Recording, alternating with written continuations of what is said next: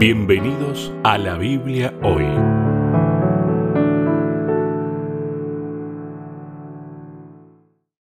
Una vez más nos encontramos en la Biblia hoy. Está con nosotros el pastor Sebastián Martínez. Hola Sebastián, ¿qué tal? ¿Cómo estás? Hola Lucho, muy bien, muy bien, gozando de salud. Qué bueno. que ya en un año como este es mucho decir, ¿no? Exactamente, sí, sí. Eh, gracias a Dios. Realmente es gracias a Dios. Totalmente. ¿Sabes que cuando terminamos el encuentro anterior me tiraste un título? La educación artística y científica. Estamos en el marco del tema general, la educación. Hemos hablado de eh, la educación y la iglesia. Eh, bueno, la educación cristiana, ¿no? Y la verdad que me dejó pensando este tema, que, ¿cómo la educación artística y científica? ¿Qué, qué, tiene que ver esto con Dios? Mm. Sería la pregunta, ¿no? ¿Cómo lo relacionamos? Porque creo que ese es un tema que tenemos que aprender justamente. ¿Qué tiene que ver esto con Dios? Tal vez tiene mucho que ver, o tiene más que ver que cualquier otra cosa. Sí, totalmente. Hay un texto bíblico que, que es el que está en la sección para memorizar, que este sí lo sabemos, ¿no? Los cielos cuentan la gloria de Dios y el firmamento anuncia la obra de sus manos. Salmo 19.1, lo hemos cantado inclusive. Y este versículo, como otros tantos de, los salmos de David y otros autores de salmos, que se detienen para este, ver la, magnífica obra de Dios y a través de ella poder encontrar al verdadero Dios, al creador de todo. Este versículo nos, nos introduce en un tema que realmente es interesante hoy, ¿no? Em, hablar sobre un creador que hace hermosas las cosas, sobre un creador que está detrás del diseño, detrás de, la creación. A mí esta semana me pasaba que estaba mirando algunas imágenes de algunos paisajes, me encantan mucho los paisajes del lago, montaña verde, pino y atrás en el fondo alguna, algún pico nevado. paisajes típicos de Villa Langostura, zona de Bariloche, San Martín, Junín de los Andes, me encanta esa zona. Este, de paso, un saludo grande para toda la, gente de aquel lugar, que sabemos que llega la señal de Nuevo Tiempo, Nuevo Tiempo Argentina, nos escuchan y nos pueden escribir de paso, ¿no? Linda zona para ir a visitar. Sí, totalmente. Eh, un saludo grande, grande para todos ellos. Miraba eso y cuando uno está in situ en esos lugares, a mí me pasa, en esos lugares que los conozco muy bien, me pasa cuando estoy en la, selva misionera, me pasa cuando estoy en las cataratas del Iguazú, el hecho de decir, no puede ser este mundo eh, una consecuencia accidental. me cuesta no ver la mano de Dios en esas obras maravillosas de la naturaleza. ¿Y por qué hablo de esto? No porque uno al meterse en el mundo de lo científico, al meterse a investigar un montón de cuestiones, se da cuenta de que hay una perfección detrás de todo y es ineludible concluir o en tener fe eh, en una evolución o en tener fe en Dios. Pero en cualquiera de las dos necesita fe. O sea, no hay prueba para demostrar que Dios no existe. ¿Y cómo es la, mente del ser humano? Vos ya mirás una fotografía de esos lugares y ya es como que te, hace sentir bien estás en esos lugares, observando, disfrutando, y también te hace bien, ¿no? En esos lugares yo me he puesto a pensar, y pensar que todo esto, en realidad, está cruzado por el pecado ya. ¿Cómo habrá sido? Totalmente. ¿Cómo habrá sido? Totalmente. Eh, muchas veces no lo vemos a Dios como un artista que esté preocupado por lo estético y lo bello, ¿no? Viste que las discusiones de esto va por el lado de de la evolución, de lo científico, de la química y demás. Pero Dios es un Dios pleno. Cuando Dios dijo esto es bueno, no se refirió a que estaba bien hecho los elementos químicos bien combinados, sino que es bueno y es lindo, por así decirlo, es bello. Ese bueno implica todo.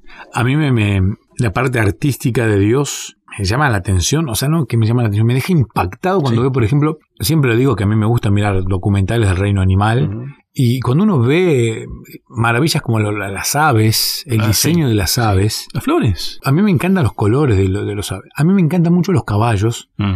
Y cuando uno ve un caballo, y un caballo de raza, por ejemplo, uno queda impactado por la belleza de ese animal. Cada uno debe, los amantes de los perros deben decir lo mismo con el perro, lo de los gatos con lo de los gatos, pero es innegable que en la naturaleza nos encontramos con un, artista detrás de todo eso. Y lo que me ayudó a pensar esta semana leyendo un par de textos bíblicos, un par de salmos, es que a lo largo de la historia el enemigo de Dios por mucho tiempo nos ha tapado la imagen del creador para resaltar la, imagen de lo creado. Y nosotros nos vamos hacia lo creado sin darle las gracias a Dios que es el creador. A mí me llama la atención cómo se da todo el proceso de, todo, ¿no? De la gestación. A mí, por ejemplo, los canguros, cómo, cómo es el nacimiento del bebé canguro y cómo la... Y no sabemos nada. No.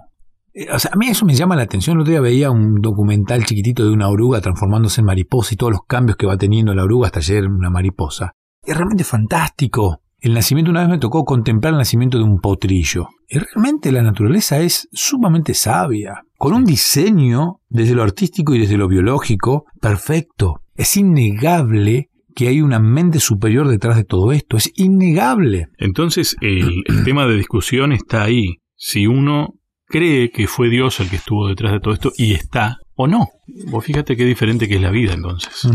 Acá está la cuestión, ¿creo en Dios o no, o no creo en Dios? y como consecuencia, ¿le creo a Dios o no? Es una cuestión de elección, simplemente. Y en ese ejercicio, para los que creemos en Dios, ahí está el otorgamiento de la libertad que Dios nos da. Exactamente. Porque si no, no tenés libertad entonces. En realidad no estás pudiendo elegir. Claro. Y no hay amor. Cuando no hay libertad, no hay amor que es el tema que hemos visto que cruza toda esta serie, ¿no? Y, que atraviesa la educación como un tema principal, como un eje principal, ¿no? Es interesante, ¿no? Porque uno en la naturaleza, eh, en, cada aspecto de ella, uno se da cuenta de esto, ¿no? El amor de Dios. A mí me llama la atención, por ejemplo, cuando uno escucha artículos donde te explican la distancia de la Tierra al Sol. No, si tuviéramos tantos kilómetros más cerca, nos morimos de calor. Si estamos a mayor distancia, nos congelamos. O sea, la distancia que hay hacia el Sol ya es perfecta. Es increíble como el Dios creador puso al mundo exactamente en la distancia correcta. O la gravedad. A mí me llama la atención el hecho de la gravedad. Eh, fíjate vos, en, en este simple comentario es creer o no creer. Solamente. Pero es inevitable. ¿Sabes lo que me llama la atención? Poderosamente cómo desde una semilla tan chiquita, mi hija el otro día compró semillas para de sandía y ya está la planta. Pero como de algo tan pequeño pueden hacer una, una sandía, por ejemplo, o un árbol. Yo sé que me lo van a explicar químicamente, pero toda esa perfección química. Exactamente. Es que yo en el estudio, en la educación científica, me encuentro cara a cara con Dios. Es en el estudio de la naturaleza donde me encuentro cara a cara. Por eso los cielos cuentan la gloria de Dios. Lamentablemente el ser humano quiere descartar a Dios de la ecuación. Nada más. Sí, y no sabe cómo, ¿eh? Y no. Cuando lo queremos despejar a Dios, nos quedan un montón de preguntas sin respuestas. Vos fíjate que pensando en las químicas de, de, cómo se da el crecimiento de la semilla, en cualquier cosa de estas, ¿no?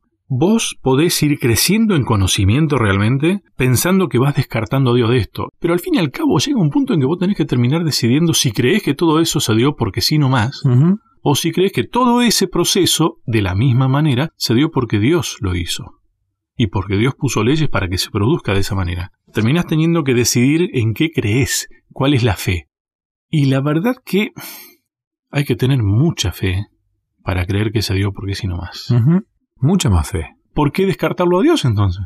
El otro día me, llamó poderosamente la atención, estábamos con un amigo, compañero de trabajo de la universidad, él conoce mucho de cámara, Juan Pablo, mm. me comentaba cómo funciona la, cámara. Mm bueno, que tenés que abrir esto, que aquello, que la exposición, que el sol, que... Y me explicaba, yo entendí una parte nada más porque es complejo. Y me dice, si estás en un lugar con el sol detrás, el sol de frente, si tienes muchas sombras y acá, bla, bla, bla, bla. Y yo le digo, ¿cuáles son las mejores máquinas? Y me nombró diferentes tipos de máquinas. Bueno, esta es buena en esto, este tiene más estabilizador, el otro tiene... Igual así todo, la mejor máquina del mundo, la mejor, la más cara, no alcanza, pero ni un 10% a imitar la capacidad de los humanos. Sí.